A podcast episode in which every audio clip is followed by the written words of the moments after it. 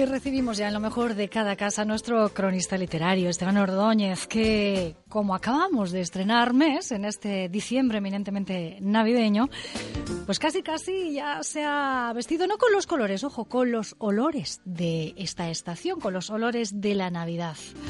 Atentos a su crónica urbana porque van a reconocer algunas de las cosas, puede que mencione, como pasa habitualmente.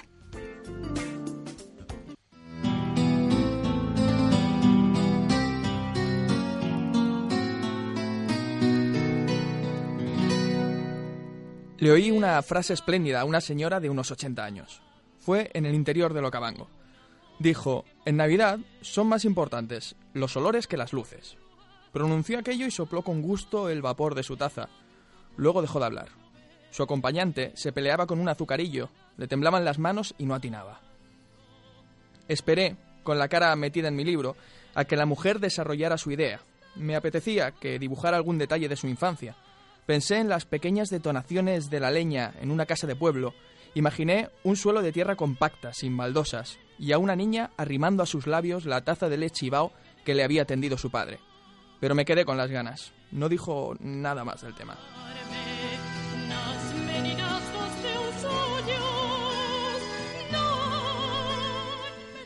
Enseguida comprendí que con aquella sentencia no trataba de restarle importancia al sentido de la vista ni a la iluminación de la calle. Lo que hacía era reivindicar el mundo navideño como un paisaje íntimo, hecho de experiencias y sensaciones propias. No podía tener más razón.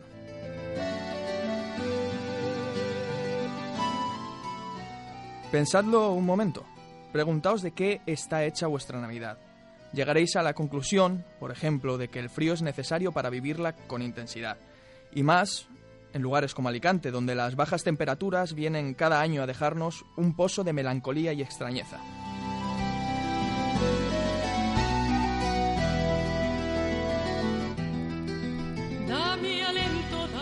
Éramos niños y terminaba el último día de clase. Habíamos aprendido que las panderetas, al sonar, movían un delicioso aroma a polvorón de canela, Habíamos cantado villancicos para acelerar el tiempo y entonces, por fin, sonaba la campana. Empezaban las vacaciones. Aún no sabíamos ni colocarnos la bufanda correctamente. Nos la enlazábamos con un par de vueltas torpes y salíamos deprisa, con la chaqueta también sin abrochar. Al pisar la calle, una humedad ártica nos mordía los dedos de los pies y nos escalaba por el ombligo.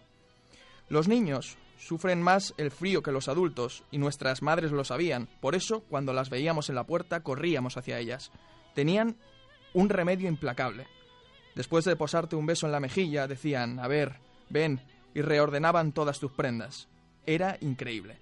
La camiseta por dentro, por delante y por detrás, la manga del jersey bien echada, abrazando la muñeca, el abrigo abotonado hasta el borde de la boca y la bufanda completando el trabajo hasta los párpados.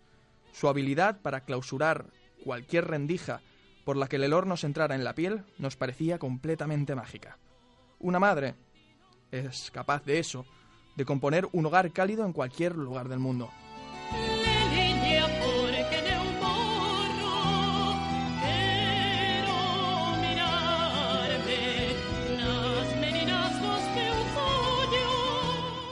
Y el frío, hoy, nos devuelve aquella indefensión y nos predispone a creernos cualquier cosa absurda, con la condición de que haga la vida más bella. Cosas como que todos los hombres son buenos, que los mendigos sonríen más en Nochebuena, o que nuestros familiares fallecidos comparten la cena con nosotros, que se sientan donde siempre y mastican, aunque no podamos verlos. El termómetro nos hace, otra vez, vulnerables, ingenuos, tiernos. Y si él no lo logra, lo hará sin duda el olor a castañas asadas que puebla Maisonave cada año.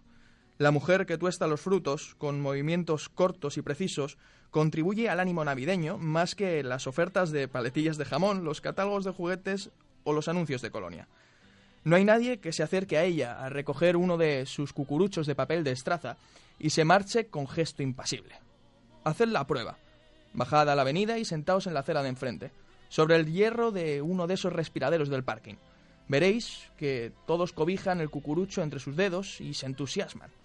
Las castañas no se compran para llenar el estómago, se compran, las compramos, para que su humo nos abrigue, más que nada, porque nos da vergüenza decirle a nuestras madres que todavía no hemos aprendido a taparnos las rendijas por las que el frío se nos cuela en el alma.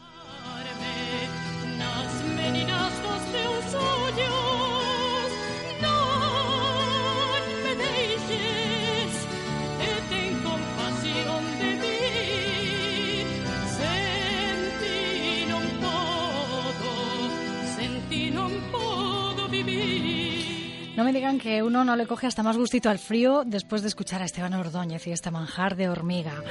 Con un poquito de nostalgia, también de benevolencia, dada la estación que se avecina y dadas esas fechas navideñas, con ni un, solo ápice de consumismo, que parece que es lo que invade en estos días, con tantas luces y sobre todo con el buen hacer literario y periodístico que atesora en cada una de sus crónicas, crónicas orales que nos regala en lo mejor de cada casa y que también ustedes pueden seguir y leer en su blog en WordPress, eh, Manjar de Hormiga, o a través de las redes sociales, concretamente en Facebook. Busquen, lo merece la pena.